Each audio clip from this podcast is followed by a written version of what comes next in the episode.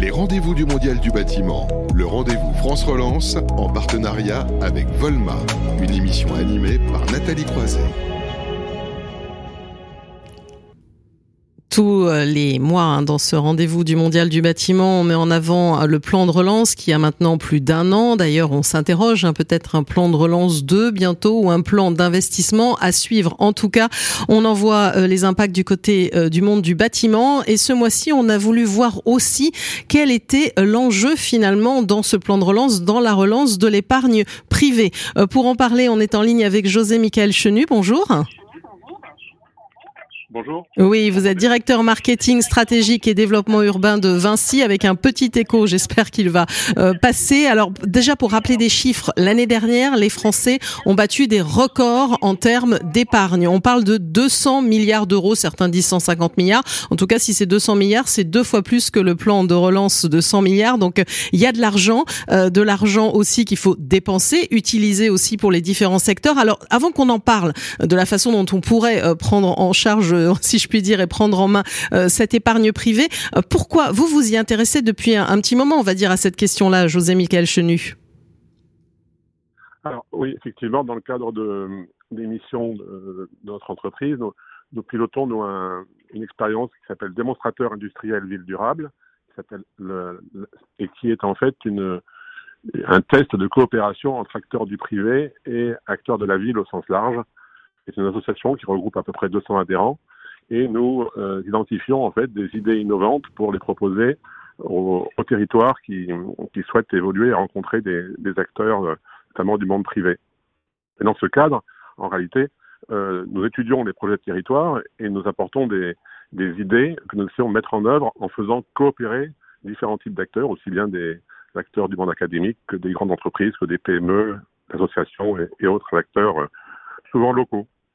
Et donc, dans, ce cadre, en réalité, oui dans ce cadre, on voit, bien aujourd'hui que euh, les, modes de faire la ville tels qu'ils étaient euh, bien éprouvés, on va dire jusqu'à la fin du XXe siècle, changent, euh, notamment parce que les besoins évoluent, les choses vont de plus en plus vite, et puis en même temps, ces modes de faire qui étaient très séquentiels, le, ministre André en parlait tout à l'heure, eh bien ne correspondent plus forcément à, la, manière de, de faire coopérer les acteurs. On est on était trop en silo et aujourd'hui, euh, en chassant en meute ou en coopérant autour de projets que nous partageons, eh bien, on se rend compte qu'on fait avancer les, les, sujets, y compris en local.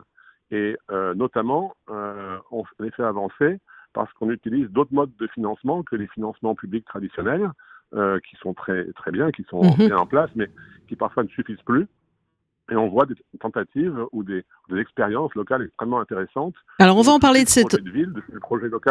Oui, on va en parler de ces projets locaux, des solutions euh, qu'il peut y avoir. Je vous interromps, c'est un peu compliqué parce que quand on vous suit derrière un téléphone, je vous vois pas, donc c'est un peu compliqué. Mais euh, l'idée, c'est voilà, c'est euh, de vous puissiez parler de ces solutions dans un instant. Mais tout d'abord, on voit là, il y a beaucoup d'argent, hein, évidemment, il y a de l'épargne, les Français épargnent. Ils n'ont pas toujours nécessairement les, bons outils, le, le, bon choix, et notamment pour pour investir dans, le bâtiment, dans votre secteur C'est ça que vous voulez dire?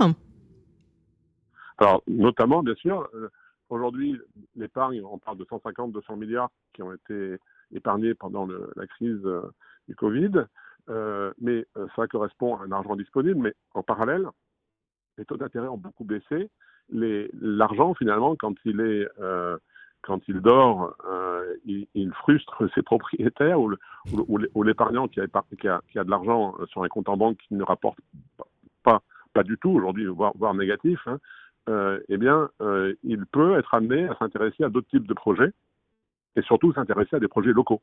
Mmh et en réalité, euh, on, on, le voit, c'est la raison pour laquelle notamment les appartements, les prix des appartements flambent, c'est qu'il y a beaucoup d'argent et les gens préfèrent placer euh, là où ils comprennent euh, où va leur argent et notamment sur des appartements, même si le rendement baisse, eh bien, euh, aujourd'hui, ça fait monter le prix des appartements et des actifs parce que c'est des choses que les gens comprennent. Et en réalité, euh, ce qui est intéressant, c'est d'essayer de, faire comprendre aux épargnants quelle peut être l'utilisation de leur argent, mais avec un début de profitabilité. Mm. Alors ça peut passer, euh, on voit beaucoup par exemple le, développement du financement participatif, hein, le crowdfunding pour euh, bien parler français. Ça, ça peut être un des, un des leviers euh, pour le, secteur du bâtiment, par exemple, José Michael Chenu? Alors, alors ça l'est déjà, hein, Mhm. ça l'est déjà, puisque les promoteurs utilisent de plus en plus le crowdfunding aujourd'hui. Euh, le crowdfunding, en fait, c'est un moyen de d'apporter en, à plusieurs les fonds propres pour euh, pouvoir développer une opération. Et là, les particuliers, notamment, commencent à comprendre l'intérêt de ce type de, de montage et de nombreux promoteurs euh, utilisent le crowdfunding aujourd'hui pour être capables de- de- d'apporter des fonds propres à leurs banquiers. Mais sur ce modèle, on voit autre chose aujourd'hui poussé que des simples opérations de logement. On voit des opérations euh, dans d'autres, euh, sur d'autres produits. Et puis, euh, on voit aussi des, des opérations assez, euh, assez intéressantes ou sur des, des commerces, par exemple, ou sur des, des, des fonctions souhaitées pour la ville, des, des, infirme- enfin, des infirmeries, des cabinets médicaux, eh bien, les, les privés sont, commencent à être d'accord pour financer et porter ces opérations. Mhm. Et surtout parce que le crowdfunding aussi, vous parliez de, de rentabilité, de profitabilité, peut rapporter aussi euh, plus finalement qu'un qu'un placement classique.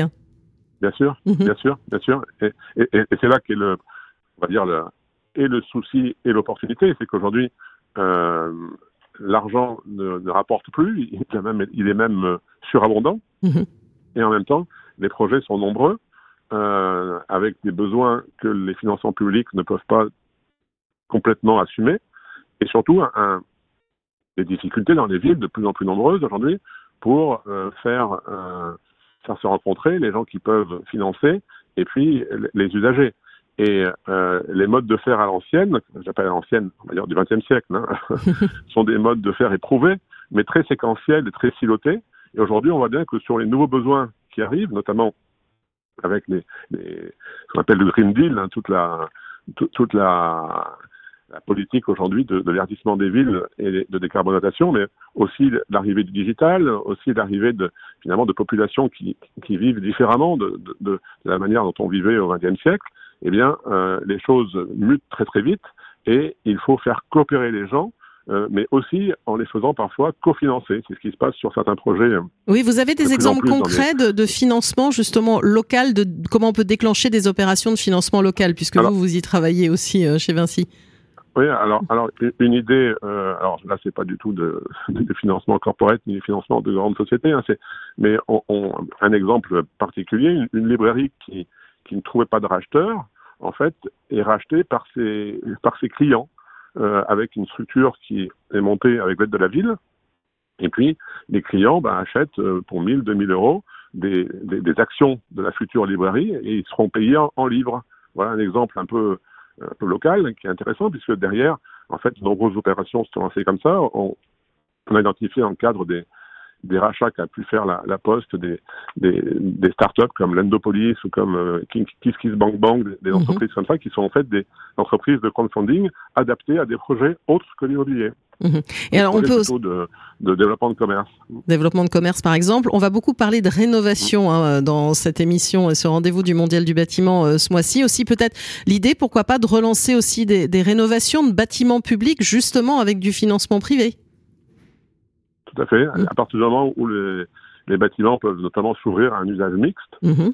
on peut imaginer de, de rénover par exemple une bibliothèque euh, en ouvrant un, un espace de coworking ou un, ou un rooftop ou, ou un commerce hein, parfois euh, qui permet de participer au financement de, de la rénovation pour ne pas euh, que cette rénovation, souvent trop lourde, ne pèse trop sur les comptes de la ville. Euh, et- et- en fait, partout euh, aujourd'hui, on voit des tentatives de, de, connexion entre différents acteurs et c'est très intéressant. hein. Et en réalité, depuis cette vague d'appels à projets, à ENI, les réinventons, on, a vu beaucoup de choses où on allait chercher des gros institutionnels privés, mais on voit finalement que ce qui se passe, c'est une sorte de, travail sur la, façon de, faire la ville, où on réinvente la façon de faire la ville en faisant coopérer différents types d'acteurs, et notamment parfois des acteurs du monde de l'économie sociale et solidaire. De, c'est d'abord le projet local et le projet de ville qui Mhm. parle à tout le monde, et là-dedans, les acteurs s'inscrivent, et y compris les acteurs du financement. Alors, puisqu'on parle du plan de relance aussi, finalement, on, on a la sensation, c'est très bien, on investit, il y a beaucoup d'argent qui a été mis sur, sur la table, et qu'on pense peut-être un peu moins euh, à mixer avec cette épargne privée et cet engagement finalement que peuvent avoir les Français. Alors, ça, ça sûrement, Mhm. mais le vrai souci aujourd'hui, c'est que les, les filières d'ingénierie ou d'assistance maîtrise d'ouvrage ne sont pas encore en place. C'est le, Mhm. c'est le thème de la rénovation privée. hein. On cherche des tiers de confiance, on cherche des, des moyens de faire euh, euh, avancer les particuliers sur la rénovation de leur logement. Mais dès que c'est compliqué, les gens s'arrêtent. Et en réalité, euh, il y a partout une sorte de carence ou de, ou de, ou de, de travail un peu à l'ancienne au niveau des, des, des façons de de faire avancer les projets. Et le, pourtant, le, le code des marchés publics, par exemple, le, le prévoit hein, quand on, on fait des partenariats d'innovation, quand on fait des, des, des marchés de, de, de conception-construction. Enfin, euh, on voit bien qu'à ce moment-là, l'intérêt de la démarche, c'est de faire coopérer les gens depuis, si possible, des phases d'innovation et de R&D. Hein, le partenariat d'innovation, c'est ça, mais de façon beaucoup plus simple, des, des sujets euh, tels que les marchés globaux de performance ou les, les concepteurs-constructeurs sont des sujets où les gens travaillent ensemble pour résoudre des problèmes et finalement peser moins en ingénierie ou en, en assistance maître d'ouvrage sur des, des collectivités ou sur des, des, des, des maîtres d'ouvrage qui, qui, qui n'ont plus les, forcément les moyens et les habitudes de faire. Mm. Est-ce qu'on pourrait envisager de créer un outil aussi, un outil, on voit bien qu'il y a le livret développement durable, mais un outil peut-être euh, qui soit euh, fléché vers le bâtiment? Ah. En tout cas, la on- on a- construction. on a vu oui, le- on en a, oui. Dans, dans, dans, dans le neuf, par exemple, Ouais. on a vu l'émergence de ce qu'on appelle l'ULS, hein, Mhm. l'usufruit locatif social, Mhm. où à une époque, on ne savait pas lancer de programme de logement neuf euh, quand il n'y avait pas de rentabilité. Euh, la rentabilité était trop faible. Et dans certaines villes, aujourd'hui, les logements neufs euh, ne permettaient pas finalement de loger les gens qui en avaient besoin, c'est-à-dire Mhm. une population de, de, logements, de, de locataires intermédiaires, on appelle ça, enfin, sur le secteur du logement intermédiaire.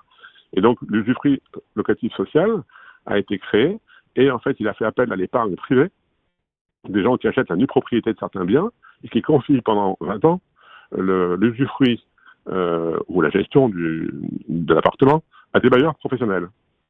Ça, ça a marché dans le neuf et, aujourd'hui, euh, c'est tout un segment du neuf qui se développe là-dessus avec des, des particuliers habitués à investir dans la nue propriété seulement pour faire effet de levier et créer des logements neufs.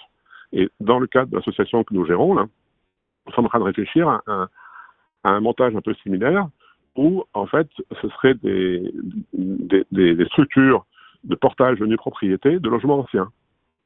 Ça marcherait aussi. Mhm. Et notamment de logements individuels, parfois, qui pourraient se développer, euh, enfin, qui pourraient se réhabiliter de cette manière. Ah, voilà, en tout cas, vous le prouvez, il y a de l'argent, il y a de l'argent et on peut l'utiliser et on pourrait développer des, des Ouais. outils. Juste un mot de conclusion en 10 secondes.